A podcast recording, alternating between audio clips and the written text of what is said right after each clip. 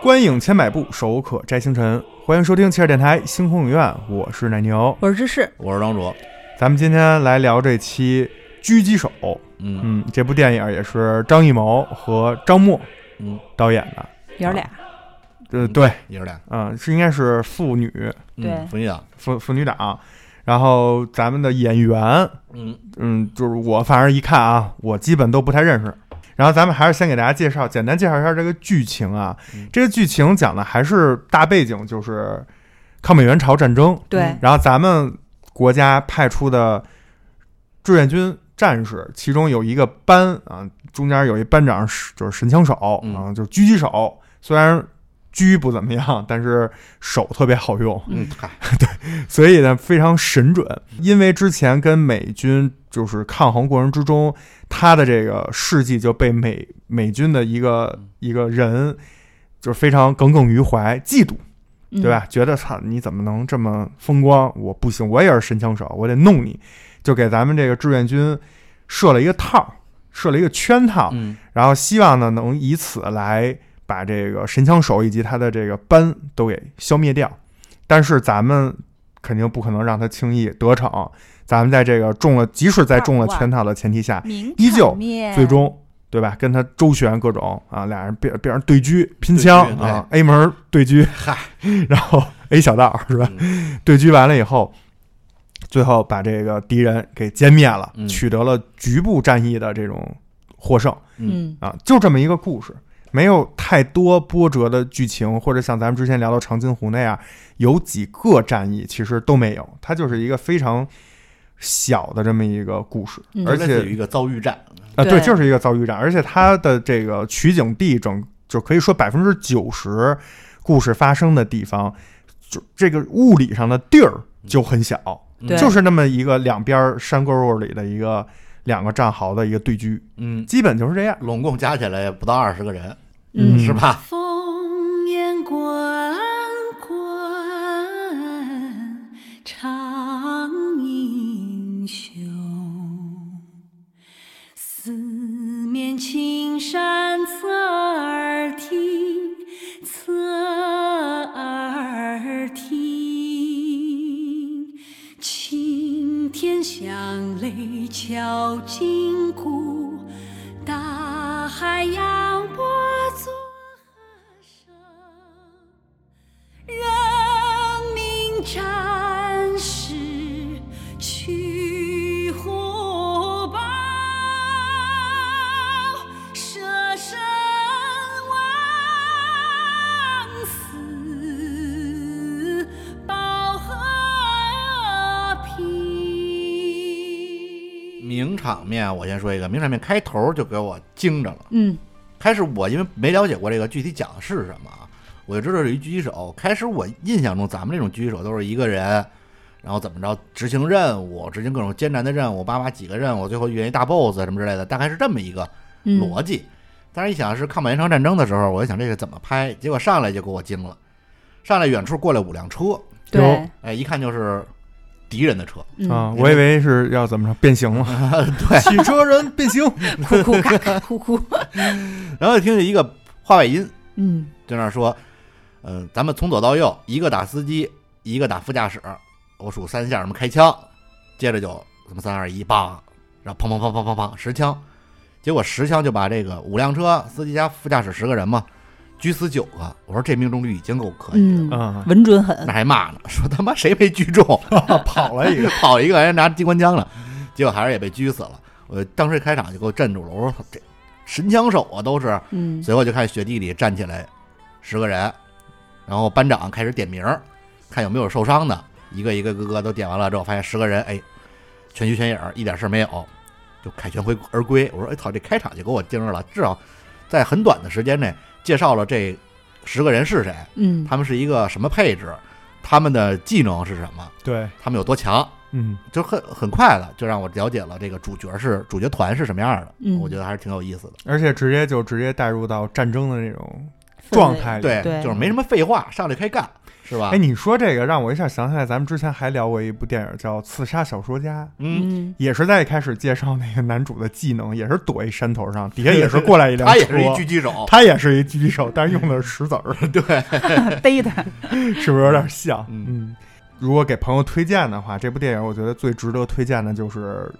赶鸭子上架的这个战术，啊，这个还是挺逗的。这个是当时也是两边已经开始对狙上了。对狙上的时候呢，当时反正敌强我弱嘛，嗯然后就是不知道该怎么办的时候，咱们电影里的这个男主就问班长说：“怎么办呀？咱们这个打不过呀，这牺牲了人了，啊这这怎么办呀？”然后这时候这班长也特别无奈，因为刚牺牲完队友，然后就说：“赶鸭子上架。”嗯，我一开始以为就是他这个意思是全干是吧？对，说给自己人听的，嗯就是咱俩赶鸭子上架，没办法了，咱都被人逼到这个份儿上，也中了敌人圈套了，咱们就是硬着头皮也得打，嗯，就是叫什么，咬着咬着牙得把这个硬仗给磕下来。嗯，我以为是这样，结果呢，并不是，并不是，是是什么呢？他们就开始了，他们先把队友的一些枪都拿过来，我以为是就是怕自己没子弹了，或者枪坏了，或者怎么样，但实际上他是把这些枪隔那么几米摆一摆，隔那么几米摆一摆，在嗯冰天雪地里都铺好，然后呢，他们就开始狙。嗯这个班长呢，就是在呃一头，他的这个徒弟在另一头，然后他就呃给他简单的布布布置了一下，然后就开始狙了对方美国士兵的那个喝水那杯子，对，嗯噔一下，那杯子就被狙下，然后给美国人吓一跳，你狙击手，美国那也是，你说你一狙击手，你不知道你那对个从那个那儿走吗？你喝水的时候不能低调点， 对非得仰着脖喝，啊嗯不能就是蹲蹲嗯蹲地上喝。，对，然后美国狙击手果不其然，马上就拿起狙击枪往对面就是瞄，然后咱们的这个班长呢就开始在地上打滚儿，嗯滚动着向自己徒弟那方向滚动着，他每滚一段距离就能拿起一把枪，跟那个对面那人叭对狙一下，嗯，然后叭对狙一下，就这么一一边滚一边打。我就想啊、这赶鸭子上架呀，还是说自己？嗯你看自己这是这不是鸭被子赶吗？就跟嗯鸭子一样被往、往这个绝绝路上逼逼退，相当于。然后这么着滚滚滚，但是滚到最后一把枪的时候，这个最后的一把枪其实就是在尽头处他自己的徒弟，嗯，然后他就拍了一下他徒弟，他徒弟也是梆就狙了这一枪，然后美国人呢在那个战壕那边儿特聪明，就躲开这一枪了，躲完这一枪他就觉得哦，你不是开完这一枪了吗？你该上子弹了，这时候是我的进攻环节了，嗯我就把这个狙摆出来，然到后我的回合了，对，往对面狙，正常就是这么一个回合嘛。然后他如果狙中了就好了，狙不中他就再撤回来，他也上子弹，这是一回合制，对，那边上子弹，就一人一下，看谁打得准。对，但是这美国兵万万没想到，当他再去呃把这个狙摆出来往对面上看的时候，这个时候班长身边还有一把之前队友的枪，等于班长接着自己那徒弟，中间没有换子弹的这个空闲，直接又开了一枪，就相当于连击。嗯，就是生把呃非自动步枪变成了自动步枪，对变成了连发步枪，直接跳过对啊方回合，嗯对，就是嘣嘣，等于是开了两枪，只不过是两个人。结果老美没想到中枪就是击被击毙了，，嗯就这个我觉得特别逗。看到这儿我才知道哦，这个赶鸭子上架说的可能也是对面的美国兵，其实美国人才是鸭子，对，他是想把他往这边逼赶，逼赶到最后绝境上，连着给他一个让他意想不到的。所以这块儿我觉得就特别精彩。除了他这个战术有意思以外，也体现了他们这个神枪手啊，就是能，你想你翻滚完，首先你滚就未必能滚到那枪上，要是我滚可能就有一角度就下去了。顺着坡就溜下去了。徒弟就说：“哎，师傅你在哪儿？师傅你在然哪儿后？对面美国人说：“哎，有诈，怎么这里就出来了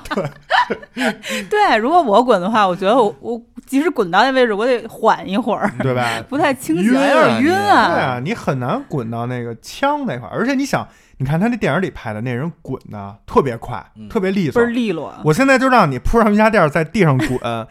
就你全神贯注的滚，你可能都没没人家那一半儿滚的好。嗯，所以就是就是说明他除了战术，然后射击的技术，包括自己的体能各方面都是非常顶级的。对，都是非常厉害的，而且在这种危难的时况下能想出这种招数，嗯，我觉得就是把咱们当时志愿军的这种英武就都体现出来了，并不是只是蛮干，嗯对，虽然设备不行对，装备不行，但是体力和脑子好大使，脑对好使啊身体对素质强，聪明，嗯对，我的名场面是这场遭遇战的目的，可以说虽然是一个圈套，嗯，但是这场战役其实主要是为了营救一个咱们的战友，哎这个对战友叫亮亮，嗯这也是非常重要的一个人。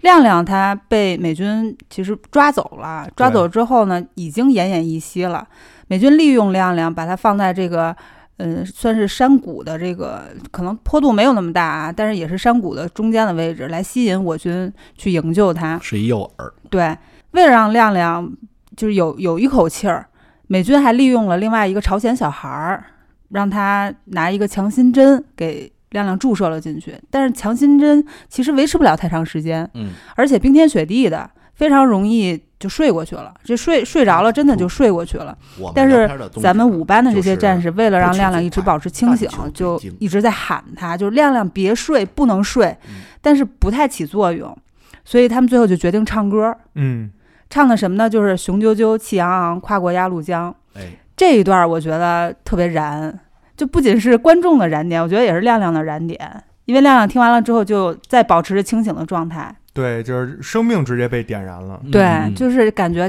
抗美援朝、保家卫国，就是他内心的一个信念，是。最根本的一个东西。就说白了，他就奄奄一息了，就剩最后一口气儿了。他们就是用这首歌吊着他那气儿呢。对，嗯然后这歌他们是唱了很多遍，嗯对，最开始就是清唱，就非常像咱们军训那种扯着脖子喊的那种对去非常高昂激昂的唱这个歌。第二遍他铺了一些定音鼓，一些鼓声，就感觉更加的浑厚深沉。第三遍他给了铺了一些小号，就更加的高亢激昂。所以这一段我觉得特别燃，然后也是泪点，对，嗯，是我这个电影的名场面。嗯，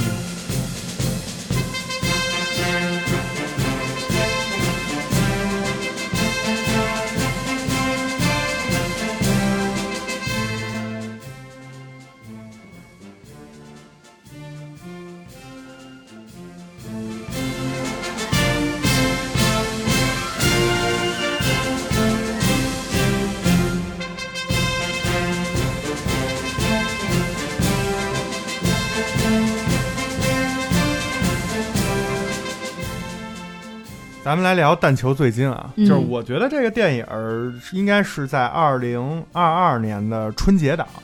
上、嗯上对上在院线上映的，后来在流媒体也是上线，对当时也是跟长津湖、呃水门桥这么一个就是算是一个配合，都是在共同怀念去年呃抗美援朝胜利的这个纪念。对，这个相关的事儿呢，咱们也可以去听我们之前出过的，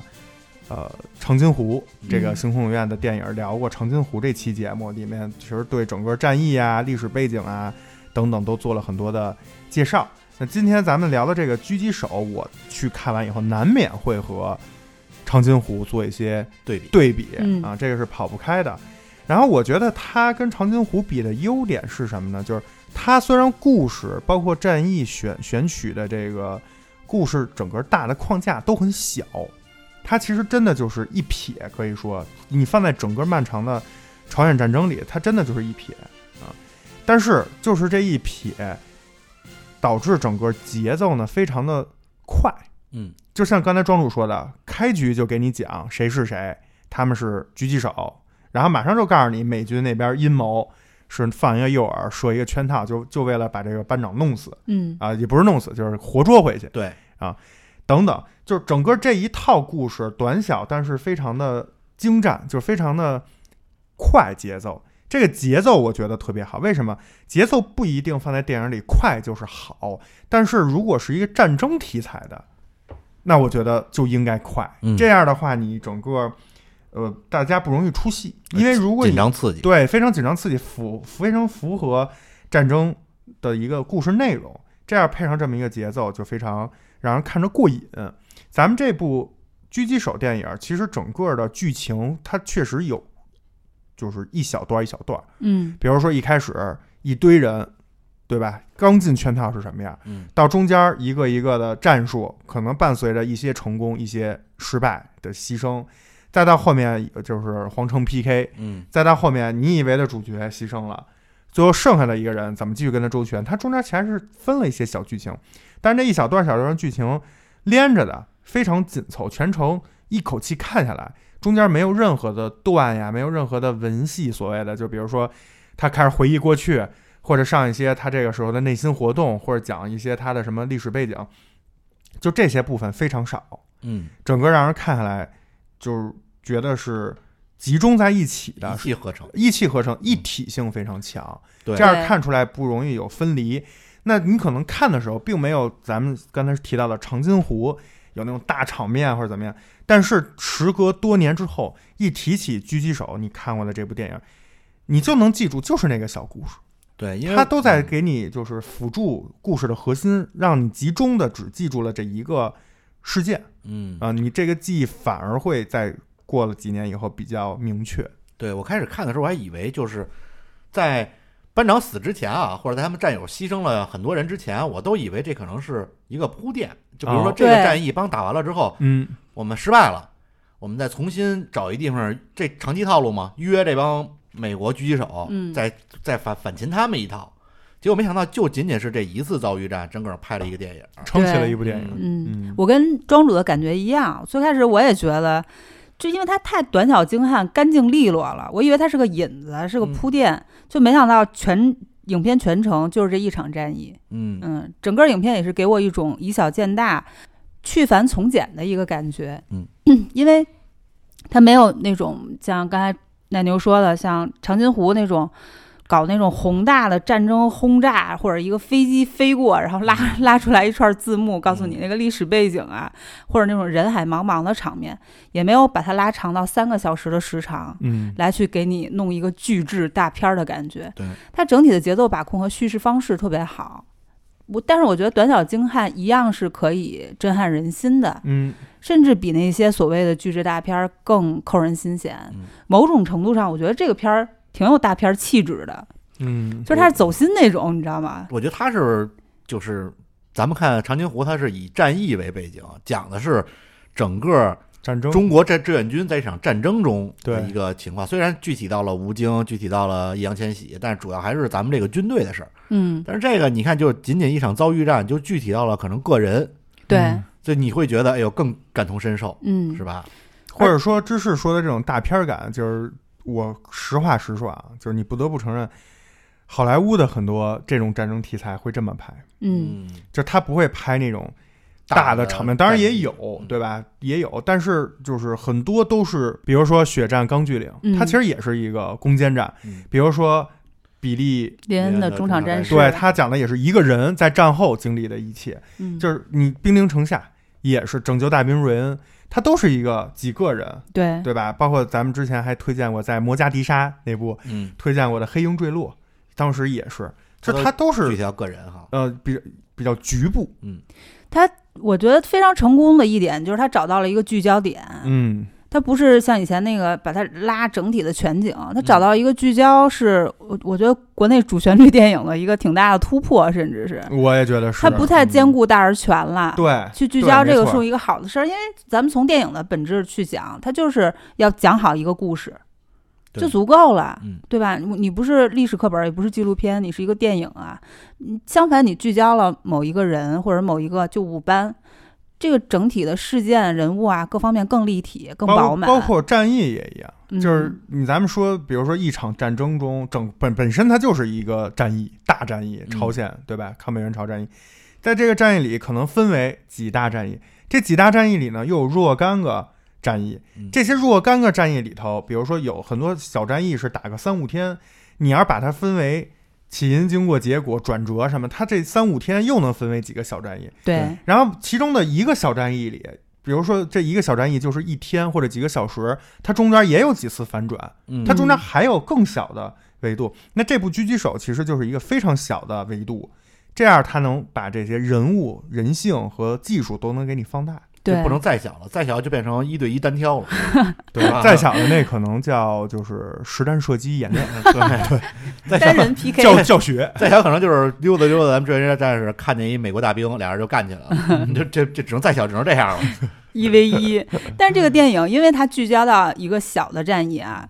相反倒更迭了我一个想法，什么想更迭法了我一个一个看法吧。就以前嗯我们总说这是一个大战，那这是一个狙击手这种是一个小战。就什么叫大战，什么叫小战？以前我是觉得像什么一战、二战肯定是大战，或者那三大是战役 是吧？不能再大 了，或者是抗抗美援朝、长津湖这种都叫大战，像狙击手这种就是小战。以前可能以时间为维度，或者规模呀，甚至什么改变历史和政治的格局这种嗯，来去判断。但是我看这个狙击手就觉得，就是他可能连这个战役连名字都不配有， 嗯，对，就一半天就打完了，就这种十几二十人的，就咱们以前叫小战。可是看过这个电影之后，就觉得没有哪场战役叫小战。对，就这些人都是二十出头，甚至不到二十的一个年龄，对，那亮亮好像我看后边写十九，十九岁啊嗯，都是孩子的模样呢。他们也是有家、有父母、有有妻子、有刚出世还没有取名字的孩子，嗯，满心的牵挂呀。但是他们也知道没有国哪哪有家，所以他们把热血洒到了那片土地上，把青春献给了祖国。嗯才换来咱们今天的太平盛世，所以从这个角度看，我们凭什么叫人家小站啊？嗯，对，嗯、我做一个不太恰当的比喻啊，嗯其实就是因为现在年轻朋友都喜欢超级英雄嘛。其实你拿漫威来说，如果你说复联那几个哥们儿跟外星人在那儿打，你觉得那是大战？但是你看咱们蜘蛛侠，嗯，对吧？之前咱们星空也聊过，嗯蜘，蛛侠那不就是社区片儿警吗？对， 就是帮你除暴安良的，啊嗯，弄一些小偷小摸，他也打抓坏人。那你说他就不是英雄吗？对吧？嗯他不是也是在帮？其实但如果站在说抵抗黑暗势力来说，只要是做出努力的人，这都是英雄英。雄，对，但是咱们 Part 为什么 three 我又说不太恰当？你因为先这个是上真啊真实历史上我发生的上就实我际上战争。实际战争中，我就这么跟你说，如果谁有这资料或者有这个经历，你就把运给朝鲜战争运物资的炊事班或者怎么样，你以他为背景，你就拍一部，对一个枪林枪林弹雨都没有，一个飞机大炮都没有，就拍他怎么不容嗯易做这个后勤工作，照样能让你非常燃，照样能把战争的残酷性，把当时的这个咱们国家面临着什么样的危险，都能给你演出来，嗯甚至拍老百姓，老百姓怎么，就比如打日本鬼子的时候，帮助怎么帮助咱们的这个解放军战士，对。 这都能拍出感人的故事。对，阿庆嫂是吧？唱两不，今天不唱两句。就阿庆嫂确实不寻常。 来吧，胆敢在鬼子面前耍花枪啊了，还是得唱两句。继续。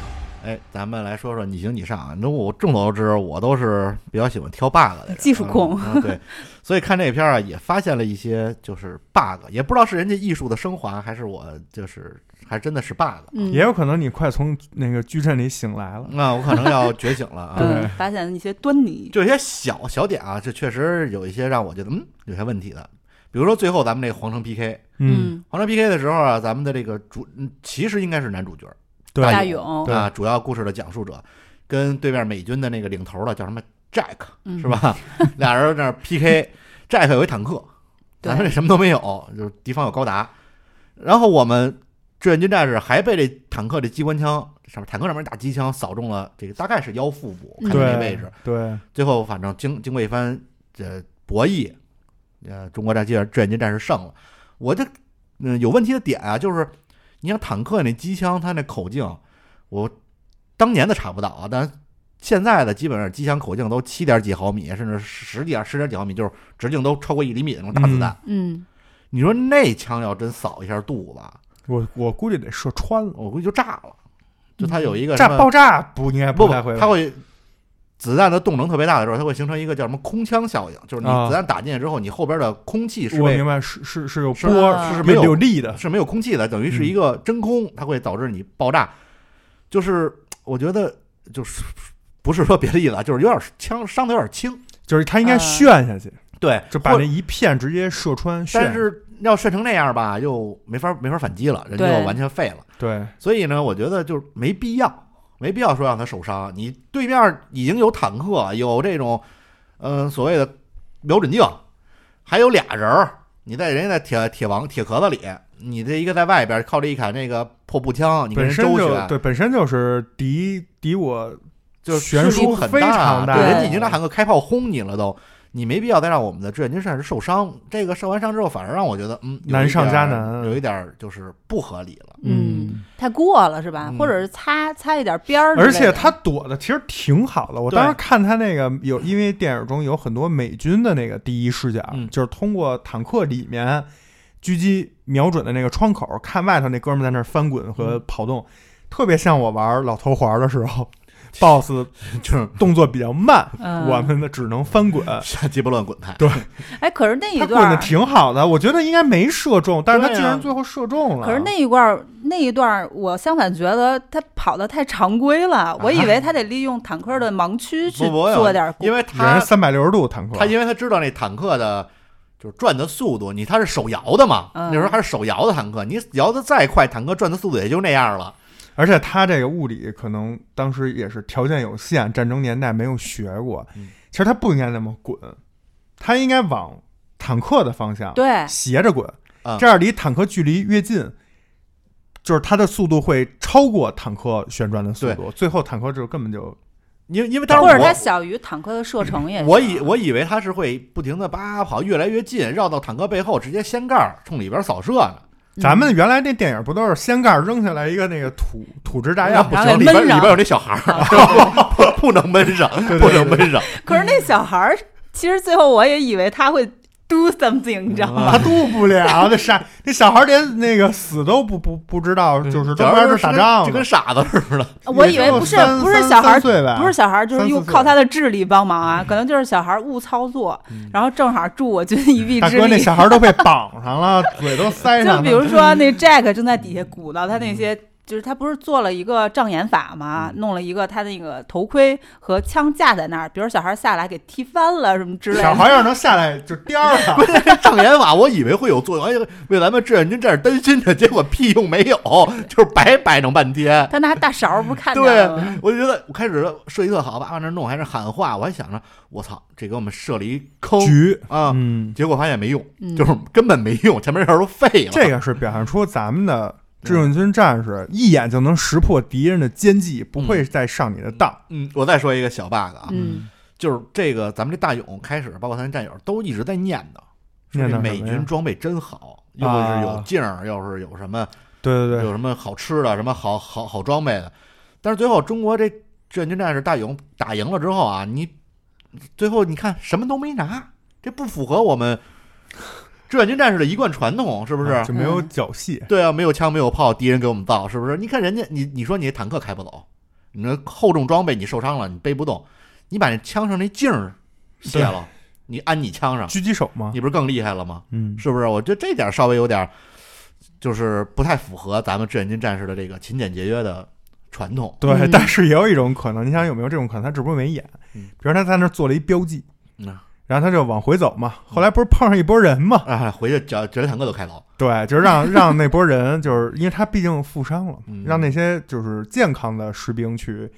把那些物资给弄回来。但是你想你，你身为一个狙击手，你枪是你最宝贵的东西，然后你枪让你枪给你一镜儿，让你这枪更牛逼，应该是顺手忍不给住应该顺手给拿了肯，定忍不住。因为这对对他们来说是一种学习。嗯哪怕我把对面那枪直接扛走，对面那枪看着也比咱这枪牛。你可以把自己那枪扔了，其实，呃，也或者你让那小孩背上啊，不，对咱们呢应该咱们战俘是不会扔，应该全拿走。啊。他让按知识说那个 do something，让小孩背点儿，呃，对对 对，背点儿东西，干点活儿。小孩背点枪，我觉得是无所谓。或者把那个就是弄一绳子嗯拉地上拖回来点儿，嗯，可能后面有安排啊啊，。那你说，那你说咱们这战役是不是安排错了怎？么如果按你这逻辑，就不应该去击杀那个。就是，当然，那小孩身上有情报啊，就必须得把那俩美国人，就是想等着回去领奖的那俩美国人，得给摁在这儿。嗯，但是你看对面已经那指挥官都死了，嗯，那拿过来一堆什么呀？那呃，凯凯西奇豹，那多厉害！害啊！那全是高，你说那帮人是不是应该去赶快把他们给端了？没准那帮人就最后见着他们出来，就是端完那帮美国兵回来了。哦， 已经把那个凯西豹收走对了。对对，都拉回家去了，说白了，五五班不光换了一个重要情报回来，还换了一批 就是装备直接对先那个就是鸟枪换炮了。嗯，升级了，嗯升级直接。了，这直接就反过来打他们。嗯哎，说到这小孩儿啊，我觉得小孩儿身上也有点 bug，嗯，咱们有但不完全在围绕这个小孩儿本行儿嗯， 而是那个亮亮，就是嗯咱们要去营救的这个情报人员，他很很难啊，在这个血泊当中，在这个雪地当中奄奄一息的过程当中，还不忘给他的战友留一个信息，嗯就是你这个情报到底在哪儿，我得交代清楚了。他当时是用一个白的布条儿，在白的布条儿上用血写的写的字，嗯写了三个字“孩子糖嗯”，啊，意味着就是这个孩孩子子身上有块糖，嗯我的这情报肯定在跟这个糖有关的。但是不免让人出戏啊，就是孩子糖这个笔画太多了吧也，是开始你看他举时而候，且写的非常的清晰。对他举的时候，你看美国那边还我传情报了，赶紧打他，狙他手。嗯狙完之后剩下一段白布，我还纳闷儿，我这白布上得写什么能让对面知道情报？我说情报不可能全写上，嗯，是吧？你写什么能让对面知道？能让咱们自己的战友明白他的意思？结果最后给了一幕孩子糖，我就是觉得，让人跳戏。就你这是一个是笔画多，另一个你说对面觉得哦，我你答应这孩子得给他糖 吃，应该不会。你要不就画一糖那标志，一圆圈儿，然后画俩三角，一糖嗯的标志，这又快，你说得抠多少血呀、大冬天的，你而且你像他受伤这么长时间了，这血不可能一直流啊，对，他也用新鲜的对血，，他所肯以你定看他干弄了都。他弄血的时候很痛苦啊，他那是往里掏滴血这个啊掏血呢。嗯对呀、你可能失血都过多，像嘴唇都白了，你哪儿还能掏出血来呀？哎呦，我真是觉得这点儿有点儿，哎，你刚才说那个一个圆圈俩三角，我想半天，这这什么意思啊？中间画一圆圈那，椭画俩圆三角形形，这不就是一糖的标志吗？不知道啊你就他他是画的糖纸，就两边还有扭的那个哦 你知啊道吧？明白 了吧？不是糖块儿，冰糖块哎儿那我种。问你，这电影里要真是在抗美援朝那年 代，啪叭一举起来，倒在血泊中，临死之前还给你传一信息，镜头叭放到正视点一看，上面画了一个糖果， 嗯， 酸酸涩，你觉得 合理？可能也出没画一戏，棒棒糖，就转着圈嗯儿周星驰那个，可能也出戏。对，所以就这一段儿，我我是个人觉得糖没有必要写全，嗯，就是你你写个写一个米，写一个广，嚯，别替呵 T 那还得会 汉语那拼汉语音拼音都出来了，你们这真他不错。他们俩都，T 是，还得猜会儿。他们俩都是高材生同学，同学他们俩嘛，是他俩都同是学高材生跟 T 他们高中生，人家那时候是高材生了，人家肯定有自己的知识。嗯， 就糖的化学元素符号是什么呀？哎，你说为什么他不能喊啊？他没劲儿了是吧？对啊，听不见，不是哎也他能不能听喊见。他要喊对面就知道了。知道什么呀？糖啊，这还儿有有一糖，中国中国通啊，对面对面那个天天做梦说英 文那个，这儿那说大中哥，文，嗯，做梦说中 文。那大哥太逗了，他说刘先生，交换，嗯交换，特别像啊换大米的。刘先生，嗯嗯然后还有一个关于小孩儿啊，就是这朝鲜小孩儿就有点儿不太 干净的样子，头发都擀粘了。亮亮把这个糖就直接粘他头发里面了，嗯难道不怕他揪下来吃了那孩吗？子可能不知道是什么，他不知道是糖，没感觉。啊我我把你头发剪了，其实我可以让你做到，你都不知道。就他的头发已经感染到那种地步了，不在乎再多沾一东西，就他可能感觉不出来，哎，你说他不是会韩语吗嗯？他为什么不把这事儿直接告诉那个？怎么报告诉那孩子呀？就是我忘了他里最后那情报是什么了啊？比如说那情报是说，比如美军要我说前方是一张地图，哦，没法告诉是美军的一个未来计划的布置图，你没法跟孩子说，你孩子万一万一给你说错了，这不是就坑咱们自己人了吗？而且也容易坑孩子呀，嗯，因为孩子自知道的己越不多装事儿，越危险是吧？对对呀啊，你你你还是就你关键你也不能相信那孩子，万一要说错了呢， 你不是就把自己人坑了吗？嗯，嗯我来说一个你行你杀啊，嗯就是我觉得有一个也不太合理，就是这个胖墩儿的牺牲，嗯，我觉得不太合理，就是就是被那绳子被被对面给锯断了，嗯啊，这个剧情呢，就是说他们也是要去下去救亮亮，他们最早想出来一招儿，让那胖墩儿啊背着一个铁板倒着往山底下走，嗯，这样对面即使狙呢也是狙到那铁板，相当于给他形成了一个保护或者叫防弹衣，盾牌，自己举一盾嗯盾牌相当于，然后他把这个铁板上面拴上一个绳子，让其他队友在山上拉着点那铁板，因为特别嗯沉嘛，怕他铁板倒了或者怎么样。然后最终结果呢，反而是胖墩儿牺牲了。嗯啊、而且牺牲的非常惨烈啊，又是被狙手，又是被狙身上，嗯，就牺牲了。但是我就一直在想，就他到底要干嘛？嗯后来我就想，应该是他要先下到亮亮身边儿，这样呢，把亮亮跟自己都置于铁板的保护的范围之内，嗯再想办法往山上再回去，给亮亮就救回去了。但是后来我怎么想就怎么觉得，当然这也可能是我没看懂，你们看你们或者咱们听众看看有没有你们懂的，给我解释解释。他胖墩儿背背着一个铁板下去，假假设说没有对面没有狙击手啊，假设咱就不考虑有敌人狙击的这种情况，他已经下到亮亮身边了，就是咱们假设啊他已经下到亮亮身边了，这个时候他要干嘛？到底他是抱要把亮亮抱起来啊，弄回去，嗯，对吧？弄回去呢，就他自己胖墩儿一个人。这铁板，咱们所谓的就是对面没有狙击手啊，但是假设这种情况，你铁板是不能扔开的，还是得背着。嗯那他就怎么抱回去呢？你看他的身体得扛着那铁板，对吧？那你那意思是用手单手把亮亮举起来，双手公主抱举起来，还是说在雪上往前踢着走？踢不动呗？他可能把就是把那铁板啊用身子倚着扛着，把绳子解开，把亮亮拴自己身上。把亮亮拴到自己身上，嗯然后呢自己往前走，他回去时候就那能铁板就他你看回去的时候他就能让人对面拉他了。对你，你听我说啊，你看是不是这个意思？山是有一个坡度的，嗯，这个不是平地，对吧？嗯山是有一个坡度的。按你说那个，比如拴好了，他那力气也足够把，俩人往地上一趴，把亮亮对让一拉嘛，嗯，一拉这不就滚吗？铁板是不是处在那块儿形成了一个三角形？嗯三角形铁板跟雪山这坡之间是胖墩儿和亮亮，嗯，他们如果往上一拉，等于从铁板中间抽出来了。铁板有一个自重，他把们画铁那个力的设把计图，铁板跟亮亮一块儿捆身上，仨人捆一起，就是俩人加铁板捆一起，连人带铁板一块儿蹬回去。如果在理想状态下都捆上蹬回去是可以的。好，问题来了，谁去捆？嗯怎么捆？捆的时候你得露手吧？他可能身上那绳子有一段剪下来，把这亮亮，因为他已经跟自己自己跟铁板已经捆一起了，再把亮亮捆自己身上就 OK 了。太难了。 你说的这种情况啊，就是说，或者他抱着亮亮，他这么抱住了亮亮，然后让对面拉，就是直接让直接让那我边的拉点自己是你一拉铁板就跟这俩人分开了，铁板跟哎他是绑在一起的，铁板没没有跟他绑在一起，他铁板是绑在一起的，要不然怎么铁板绑绳儿上了。啊对绳儿绑他身上了吗？他是跟铁板绑一起的，他如果跟铁板完全绑在一起，他那个是就不用后面就不用拿手去扶铁板了，就不会被人狙中手了。嗯他就是因为绳子被锯断以后，他要继续往下走，所以他只能拿手扶着铁板，嗯因为铁板很沉，这是电影里告诉我们的。嗯你画一个重力分析图，铁板的重力是垂直往下的，不是跟坡度平行的。铁板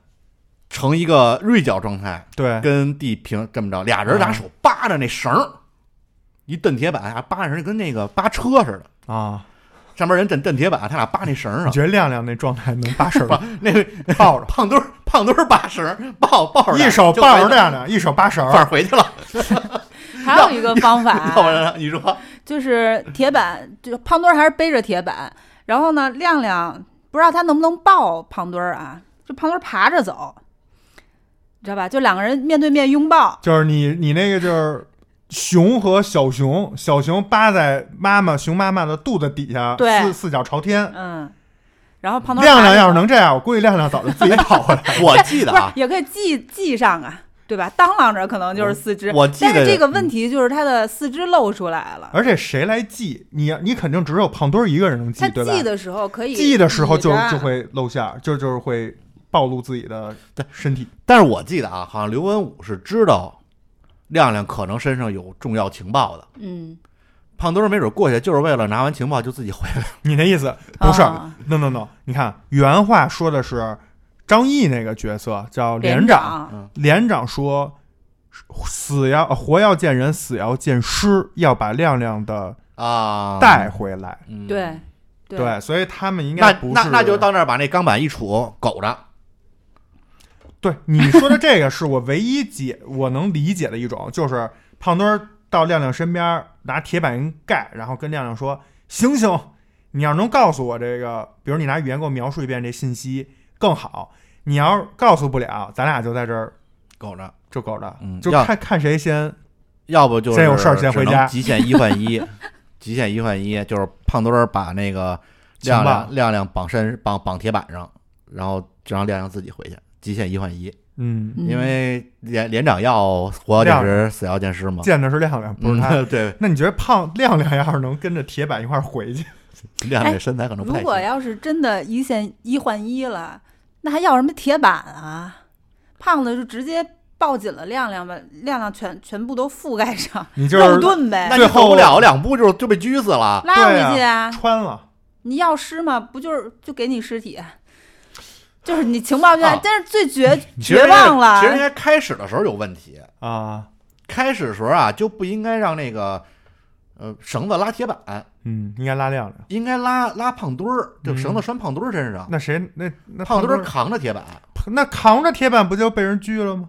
嗯，对吧？啊，也他是不能露手，他问题是铁板是大街上捡来的。没有把手，没没有抓把手手抠头儿，你要说铁板里头焊了一扶手，那这些嗯对就都不跟一需盾要似的啊了，就对全解决了。嗯那铁板不是剧情需要的时候就出来一块铁板，啊，对？吧？所以你就是自己有了这个 bug，你就没法解决。 确实没想出来，除了所 以我当时就在想，虽然胖墩儿牺牲也很让人就是难过啊，但是就是说最早的这个战术安排是不是出现了一些问题，问题嗯？或者还有一个更简单的方法，这胖墩儿就是咱不考虑对方把绳子锯断啊，如果狙断我也啊觉得有点，如果假设说没有锯断绳子，胖墩儿真的下去了，其实还有一个简单方法，就是用芝士那种邪恶的做法，带两段绳儿，把亮亮拴上，直接把亮亮蹬回去嗯，暴露在空中，你就让对面狙呗。你就死要见尸嘛，反正人已经死了，你反 就当时他们觉得已经死了，就是死要见尸呗。他们不知道是打完强心针能活过来，他们就嗯以为已经死了。嗯，那你就狙呗，狙完反正我这人连身上那些衣物啊，可能藏了一些东西啊，就都就都带回去了。嗯胖墩儿可以苟着呀，胖墩儿也可以怎么下来的再怎么上去呗。嗯，我是没想到能把绳狙折，我就觉得狙绳这难度有点大，嗯，嗯，可能也是体现敌嗯方的这嗯比较个强，望远镜嗯比较啊那个瞄准镜比较瞄好准使，镜比较好使，可能当时也没什么风，嗯，要不然绳儿会对啊抖动，对，是你看吧？他动会儿那绳儿本来就是软的，人家老让人给抖啊，你没想到让人给狙折了，这是我没想到的。狙手什么的我都想到了，嗯就狙手有可能手一露着我就想到了，但没想到把绳儿给狙折了。确实，你预判了他的预判，嗯，这就是绳儿没有预判到他的预判。对但是胖墩儿牺牲这个，确实从他开始给孩子取名字就预判到他对的 牺牲。这个从你要这么说，从最早点名儿的时候，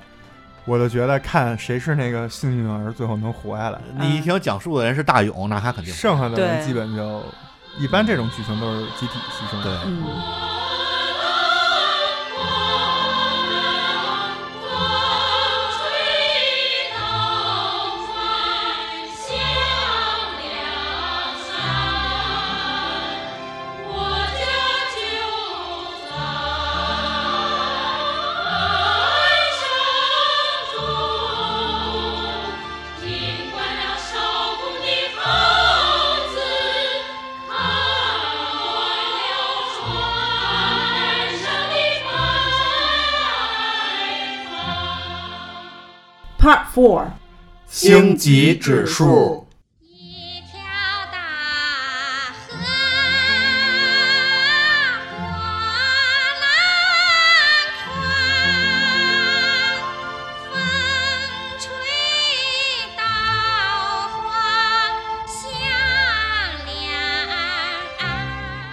咱们进入到星级指数部分啊，嗯来给电影打分儿。我先来打，嗯，这回这个电影呢，嗯其实我挺纠结的，嗯这可能出现了一个分值差比较大的情况，就在我自己个人这块啊。嗯我先说一个，就是最低分儿吧，嗯画面，嗯画面这块我给了五分儿，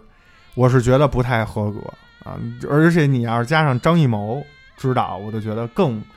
不合格，因为我们之前也聊过一期张艺谋导演的类似的战争题材，也是在雪地里的，就是悬崖之上悬，崖之上，嗯跟这个画面比，就是这个画面确实差的有点多。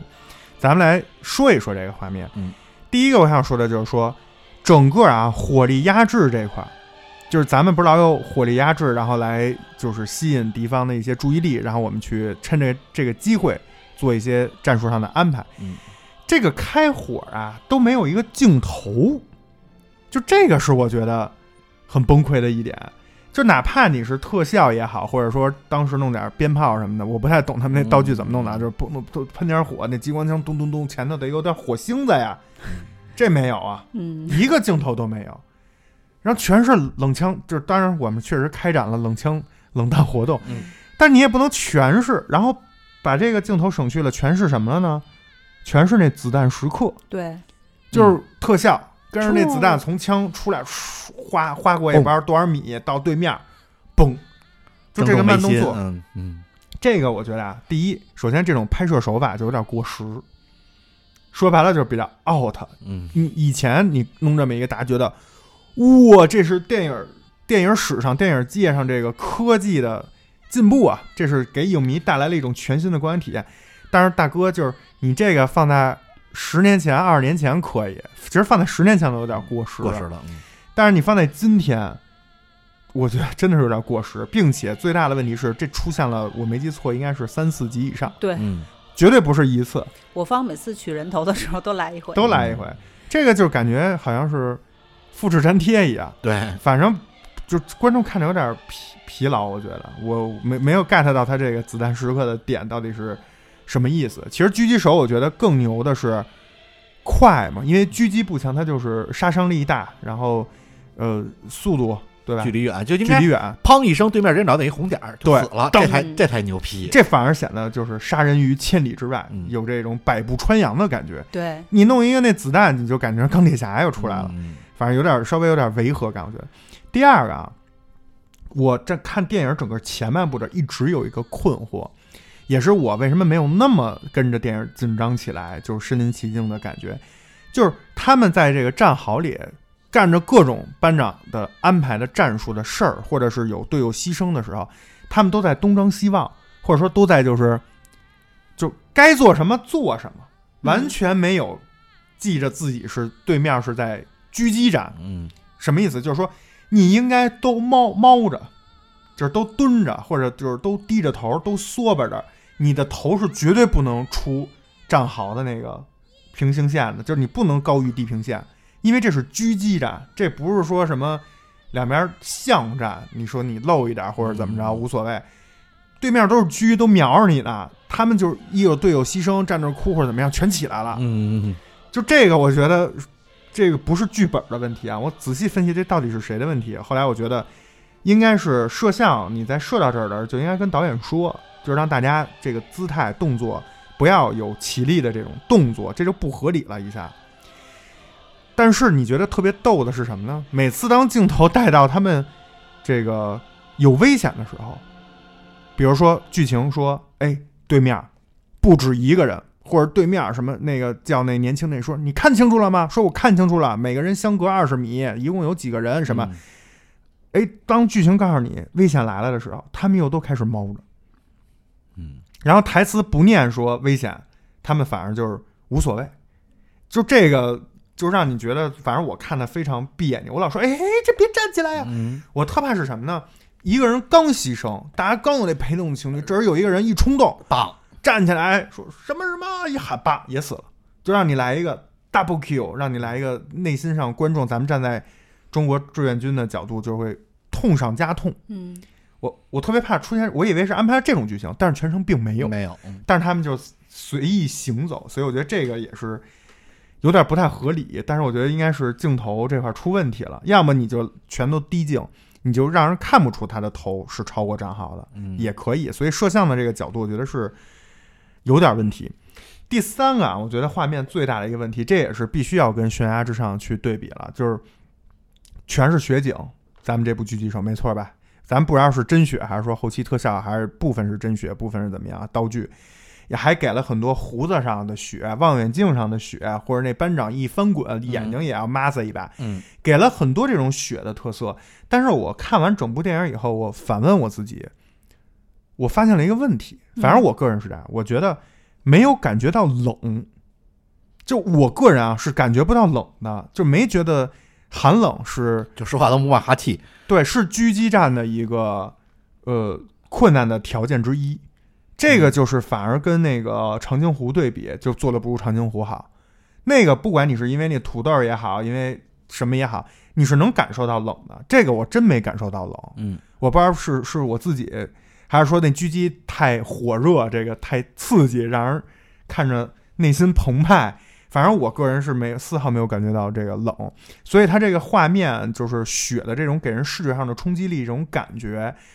嗯，我觉得跟悬崖之上差的还有点多。咱就说悬崖之上非常靠前的位置有一个桥段，是他们从降落伞掉到雪就里，开场的时候，就那一下，我就已经感觉到冷了，对你这么一说，我想，树什么的，你说他在雪地里趴那么长时间，手应该僵，你应该表现一个就是开枪的时候手指头不好使了，因为美美军那边自己烧着什么，旁边还煮咖啡呢，是吧？嗯喝茶呢。对，这边你说这么辛苦，你得表现出一什么手僵什么之类的这种嗯艰难的呃情况，那没有。嗯，所以就是感觉不到冷，那还写血书呢。你要、你要是给一伤口，比如都冻上了，对呀、哎，这个冻黑了、冻紫了，嗯这样我觉得会更好。所以画面这块我真的觉得不太合格。而且你要说，咱不知道到底这张艺谋跟张默、啊、谁指导的比重更多啊？嗯但是你你是告诉我导演是张艺谋，这画面我真的觉得不合格啊。第二个呢，咱们来给故事打分。故事这块呢，我觉得就是中规中矩啊，给一个七分。首先，它整个节奏和情节都不错，刚才也说过了，节奏明快，然后集中剧情讲了一个小故事，以小见大，把这个一个故事一个战役给讲好了，中规中矩，还不错。但是我又觉得没有这么好的点是什么呢？就是这个结局我真的是不太喜欢，哦，它没有一个情绪上的延展，也没有一个故事上的收尾。就你要么玩一个意意识流、意向流，你你情绪上给人一个延展；要么你在实际接地气儿的剧情中，就这个故事有一个收尾。这个最后就是机械降神嘛，咱们说的，嗯，然后就是大后方来了，呃，张译带着一堆人，啊、都感觉装备非常精良，穿着非常完整，嗯啊并不是什么伤兵残将这并种，没有经历过战争。嗯啊。 然后再给你来一台词儿收尾，什么叫台词儿收尾？就是男主问班长呢，那边说能捡着帽子，说那我五班的其他战士呢，放心都抬回去了。嗯，就是整个都是靠台词来收尾，没有剧情的一个收尾。嗯结局你就是确实也交代了，对吧？他带着小孩儿回去了，呃，话外音也说了。后来连长告诉我，情报非常重要啊。后面也有一些感觉镜头给的就是说战争很残酷，但是我们的这个军队在源源不断的涌入朝鲜，为咱们的这个战争尽尽尽着自己的一份力量。但是你说咱们刚夸完，对吧？小故事聚焦的非常好，小剧情一个故事中的一瞥来体现战争，那结果是什么呀？他既没有给战争方面的推断，也没有给这个个人或者说这个故事，就像我说的比较俗的那种，五十年后，这个人去给老队友五班的战士们上坟上墓，赶上一堆少先队员来这儿祭嗯纪念，对怎么怎么样，他讲个故事或者给孙子讲个故事，就你这样也是有一个收尾，可能稍微俗一点，但总比现在我觉得啊，这电影就是没拍完，没有结局，我个人是这种感觉。所以故事这块儿一样，就剧本这块儿最后有一点儿稍微收尾收的不太好。导演这块儿呢，我也是给了七分啊。我觉得好的点呢，就是呃不卖弄，没有炫技，没有那么多就是大的场面，讲好了一个小故事，这点还是不错的。另外一个呢，就是它符合电影《狙击手》的这个内容，嗯，因为《狙击手》其实就是冷静，嗯然后不用不要怕，就不能着急，不能上头，等待着最好的那一个时刻，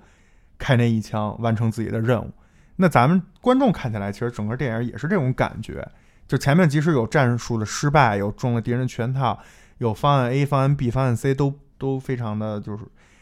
有方案一、方案二、方案三，但是虽然都没有成功，他们不懈的努力，最终即使拿全班人的去性命去换一个重要的全情报，大家也都是一气呵成的，大家也都是一条心的，五班战士一条心，就整个体现出咱们抗美援朝的中国志愿军也是一条心，观众看了也能感受到这一点。嗯，所以整个导演在就是最终最重要的这部分，我觉得做的还可以啊。但是不太好的是什么呢？就是这个电影如果是一个不是靠剧情的电影，不是靠说这本子特好，对吧？它是讲一个小故事。如果你是这种定位的话，在这种定位之下，你就应该把细节、把人物特写、把演员面部的演技、把 BGM、把这些东西都拉满。你才能凸显出聚焦，才能把这些人的特点放大，才能把你要说的事情在观众的心里一遍、两遍、三遍的给你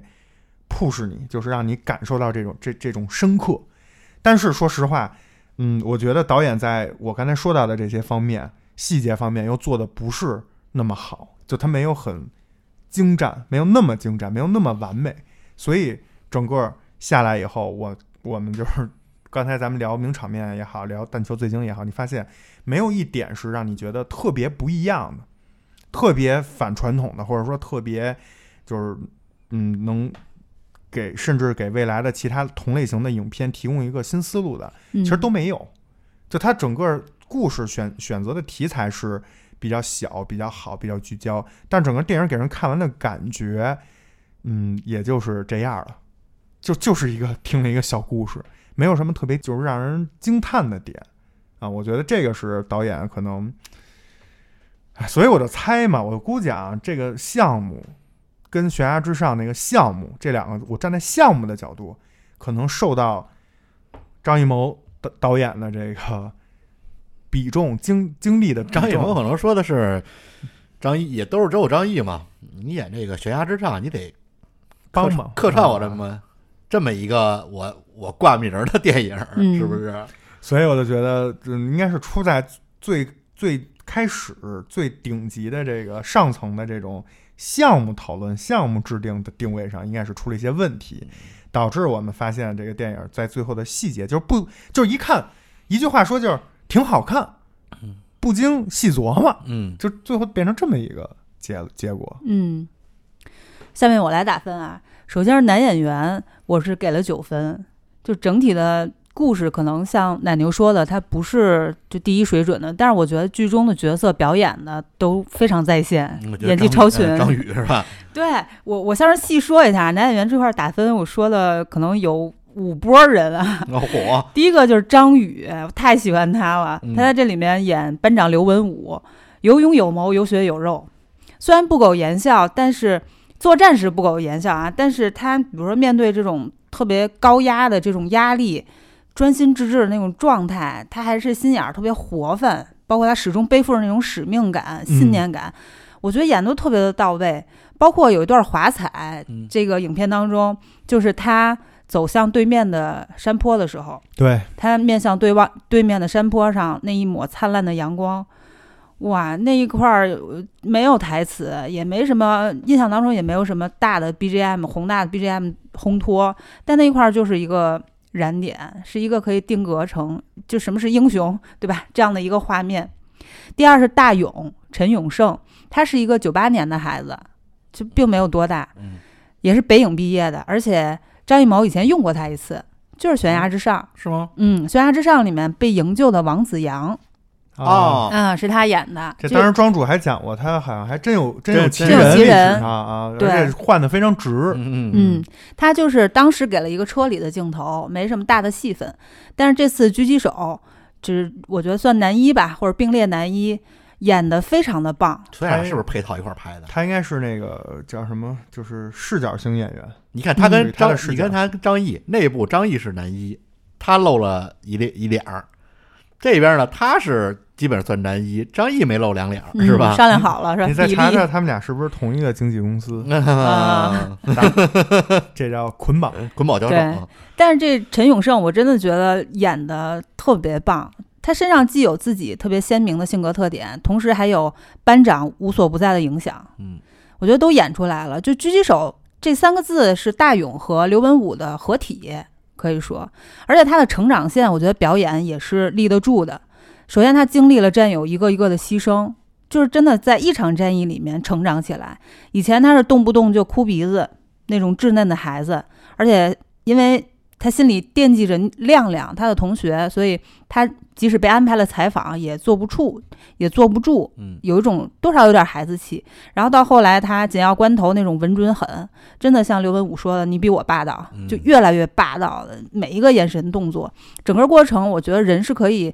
可以放大，可以缩小，就是他的角色是能立稳的，演得非常好。第三波，我就想说五班的这一票年轻演员，嗯，有的真的就是嘎嘎新的，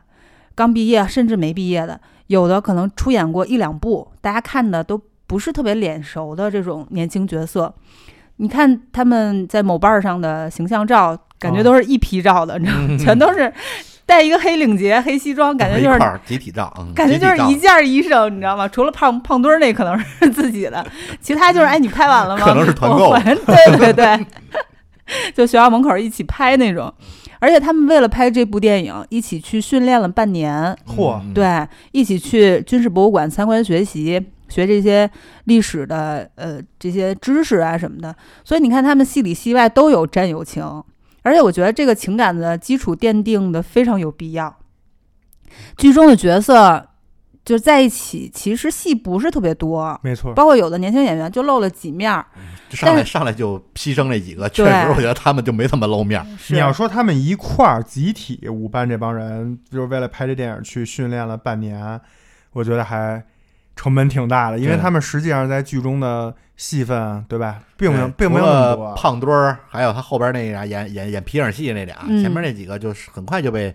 就是被拘了就牺，牲到到了战场就被拘了嘛。对，但是虽然戏不多，每一个嗯出来的他们之间的互动都特别自然，有一定的这种战友情也好、友情也好的这种默契程度在，很自然，就很丝滑。毕竟人一块儿生活半年嘛，对，就不像那种就昨天恨不得刚刚认识，今天就对戏 那种名儿。都不知道呢。对对对，然后包括他们对故事背景啊、军人的精神有一定的学习，所以他们还是有，虽然年轻，但是还是有那股劲儿在的。嗯，嗯，第四波我就想说一下，这电影骗了我。 呃，怎么讲？？这个电影主演写的是张宇、张译，嗯，张宇男一无可厚非，嗯但张译真的出来有有三分钟吗？这真人出来了，总比那个给你放一个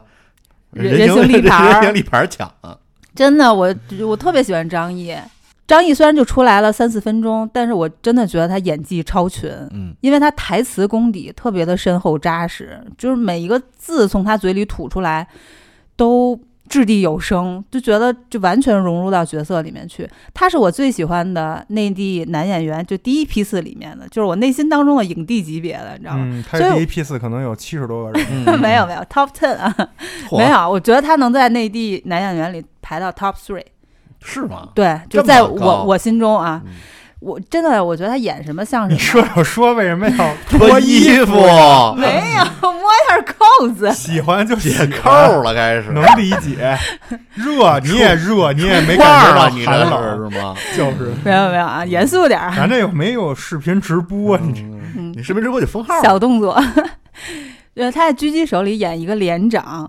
他招呼记者的时候，记者其实想呃那个采访刘文刘文武武嗯，但他没安排上嘛，他就满脸的那个憨厚和尴尬。还有最后打完这场战，面对五班仅剩的这个大勇那一段儿点名搭道那段，其实说实话，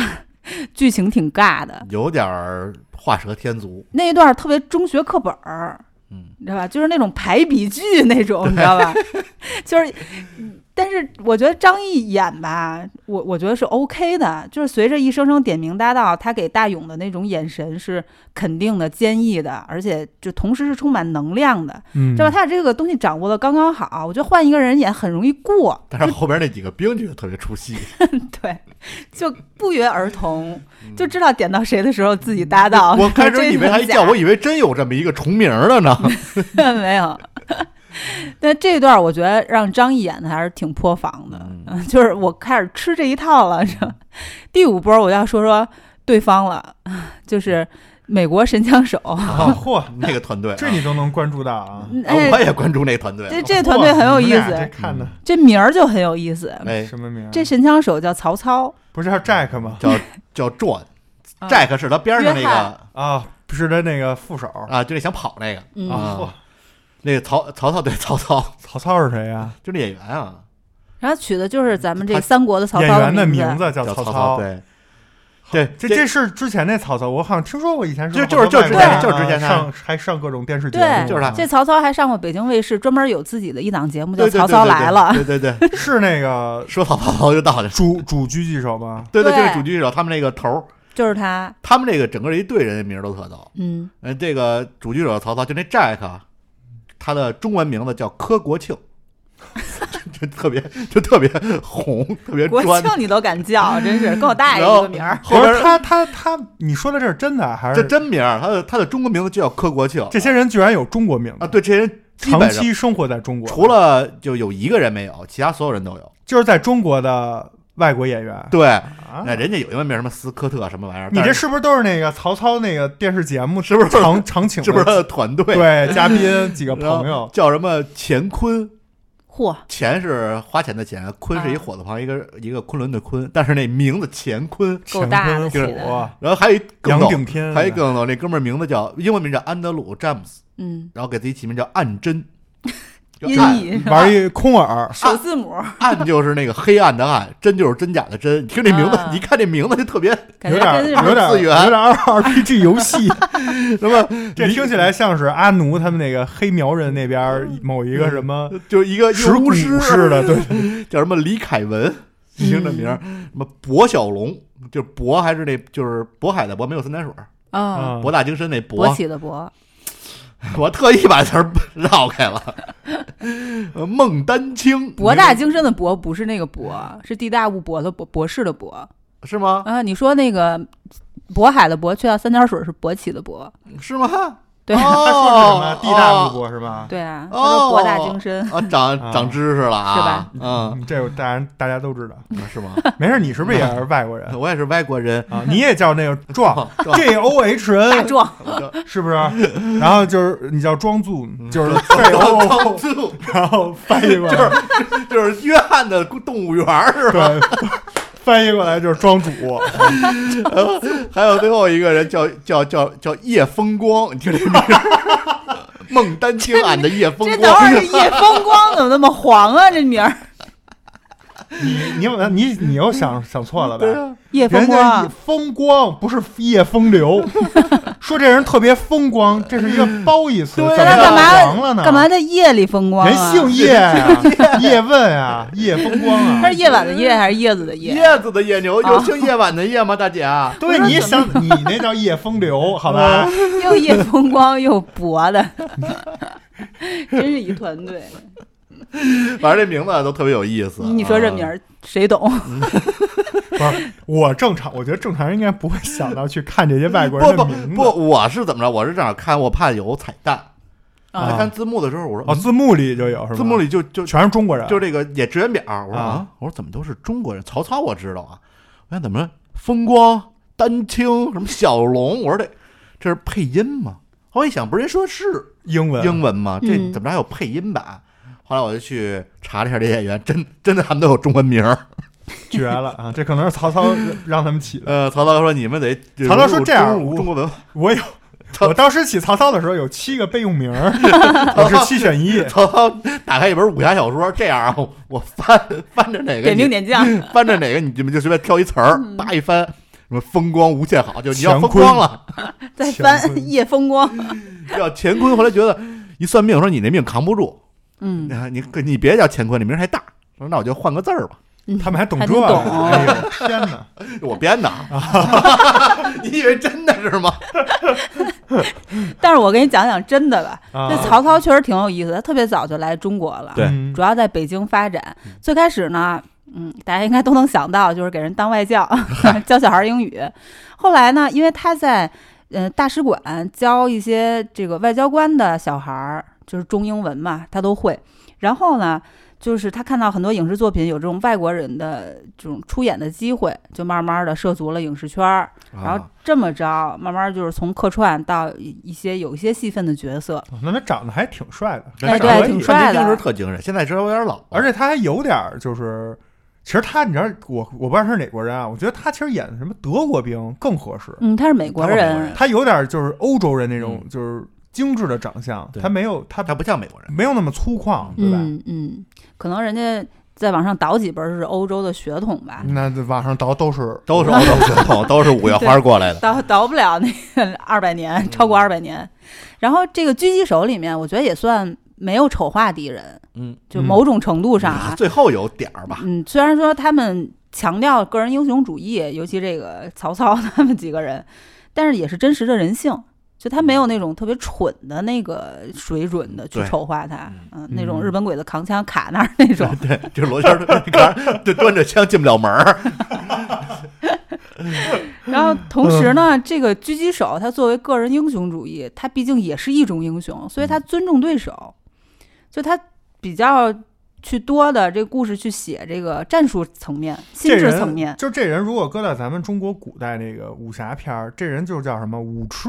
嗯，对，他虽然是一个反派，但是他其实并不是说有多坏，他就是觉得我就得挑战你，但你是最武功就不能比我厉害。啊但是最后有点儿有有有点儿人设就塌了，开坦克带小孩儿，反正我回去能领功。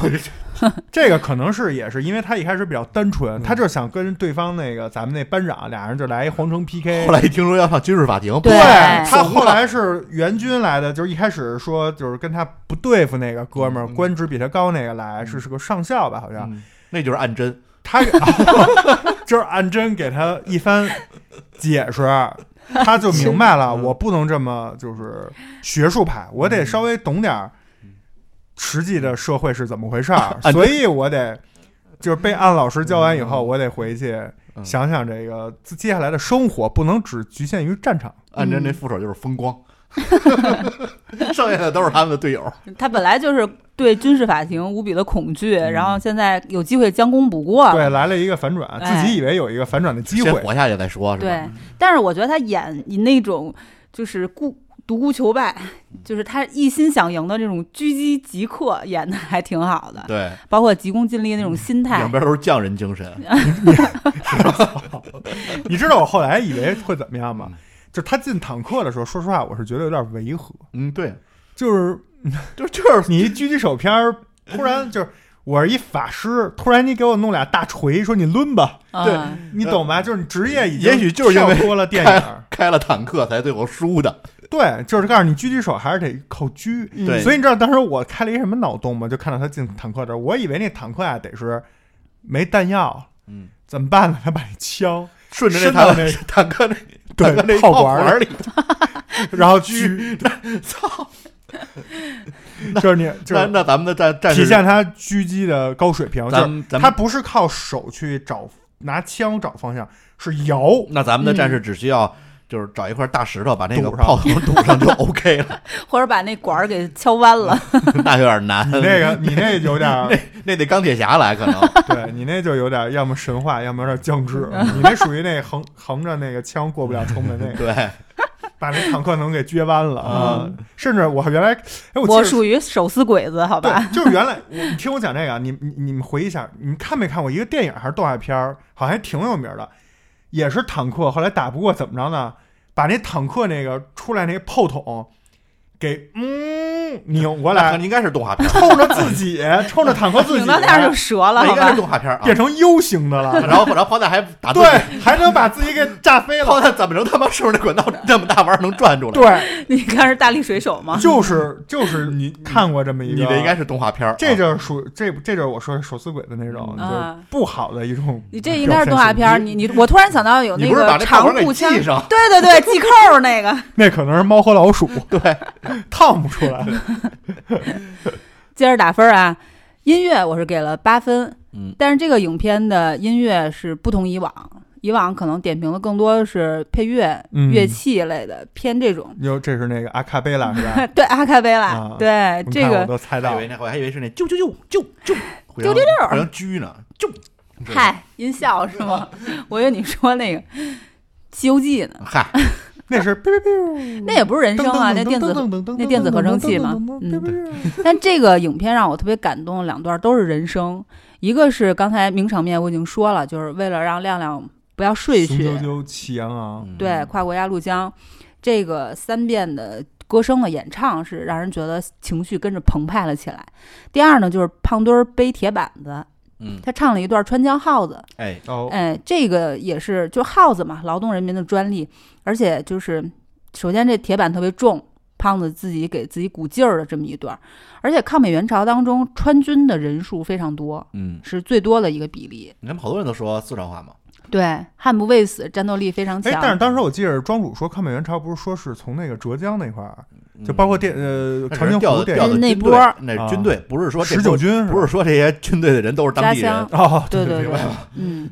就很多乐器是能够表达，比如说慷慨激昂，或者是悦耳悠扬。但是我觉得情感表达没有什么比人声更直接，是对吧？而且特别真挚，这个是特别打动人的。第三，我想说就是片尾曲，韩红唱了一首《回家》，嗯，不是顺子的那个《回家》啊，而是就是历史战争背景的这个《回家就》，顺子这你不说吧，可能没人想到九。五年之后的人都不太我知觉道得是谁，是可能。吗？嗯，嗯对，就是你啊说出来就是我就我就这么跟你说，当时零四年那个超级叫什么快乐女声海选的时候，妈耶！是顺子跟常宽，坐在那儿儿，常宽长官可长官我我还挺喜欢的，有点合并，瘦版我合老觉并，得就是跟和平有有有关系他啊，们俩可能组他俩可能是兄弟根，儿上能论嗯论嗯论得着啊。对， 那把这轱辘掐了吧， 太暴露年龄。你哭超级嗯没事女生也我还挺能说出常宽呢。对，我对小时候还挺喜欢长官的呢。谁也别说谁了，好吧？嗯，然后这个回家就是缅怀先烈的那个这种曲风，而且片尾的过程当中，一边出字幕，一边是一个小框的图片，再现了一条大河波浪宽，嗯风吹稻花香两岸的那个场景。嗯，一条大河， 算了算了算了算了，波浪冷嗯那个留着我顺子那一段，好吧，把这轱 辘掐冷冷静 啊，视觉我给了七分，这一段儿跟奶牛可能稍微有些出入，因为我个人倒是偏向于更喜欢狙击手的这个视觉感觉，哦，因为悬崖之上我是只记住雪，但狙击手能让我记住人、记住故事，嗯，这个我觉得是最大的区别。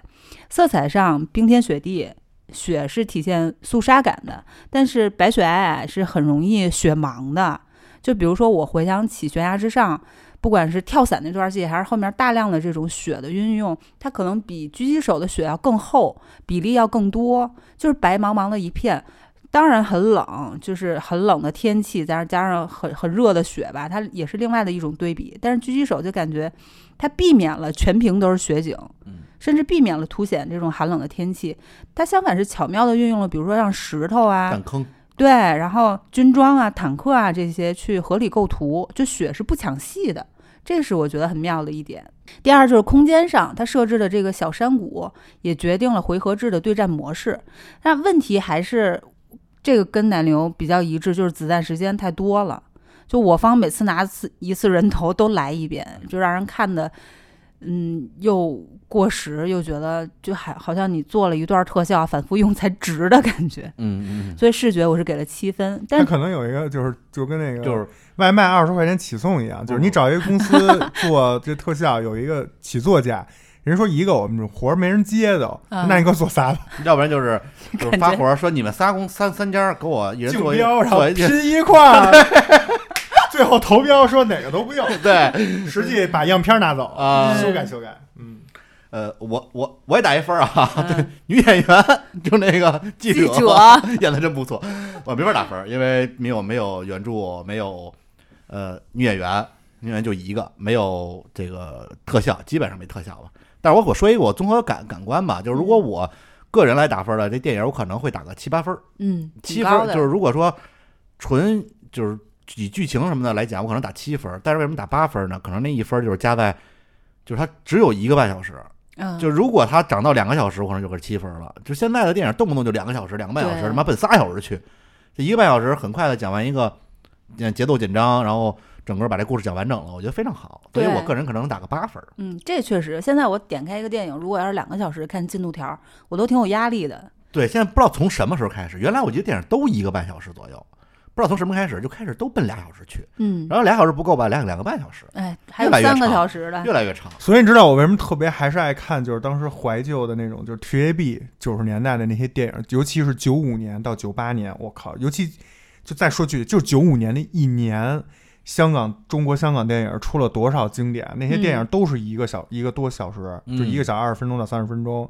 巨精彩，中间讲养了好几段，每一对段你都印象深刻。但是你反观现在，三个小时电影看是看了，爽也有，好像什么都有，特别什么你不得不知道八十个彩蛋，但 是你看完之后过嗯我觉得不用多说啊，就一年，就一年，过了一年，我再问你这电影讲的是什么嗯，你肯定我我不敢相信这是一个三个小时的电 但是我能告诉你，电影巨鸡巴长。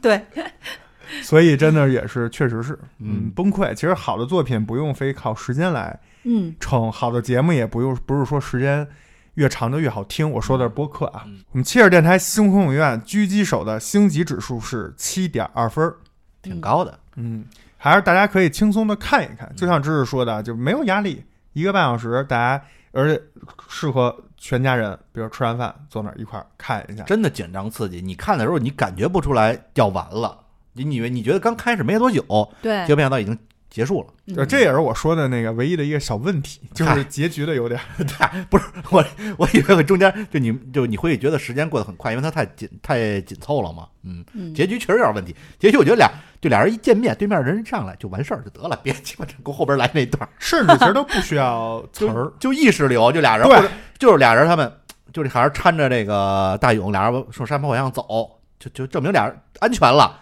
就 OK 了，就别、嗯别演后边儿还给我来一段煽情，强行拔高，嗯，嗯，那也得让张译说两句啊，对对，就为了让他说两句。嗯，好，那如果您也看了这个《狙击手》这部电影儿，或者还没有看啊，也可以去推荐大家看一下。看完以后，其实我们在之中聊到的几个问题，大家如果看完有自己的理解，还是欢迎大家在我们的节目下方评论区去进行一个留言和嗯讨论，包括觉得可能我们刚才提到哪儿有点儿问题是我们没看懂，或者您有自己的理解，都可以跟我们其他的听友一起来分享嗯。然后，如果您也想加入切尔的听友群，也可以免费加入切尔的听友群，就是在微信上关注切尔 FM 这个公众号，然后在我们这个公众号每一篇推送的文章底部都有一个。切尔课程表，切尔课程表里面有一个二维码，长按识别二维码，添加主播微信就可以加入切尔的听友群，然后跟大家一起去讨论。那我们就祝您观影愉快，观影千百步，手可摘星辰。感谢收听切尔电台星空影院，我是奶牛，我是芝士， 我是庄主，咱们下期再见，拜拜拜。拜拜。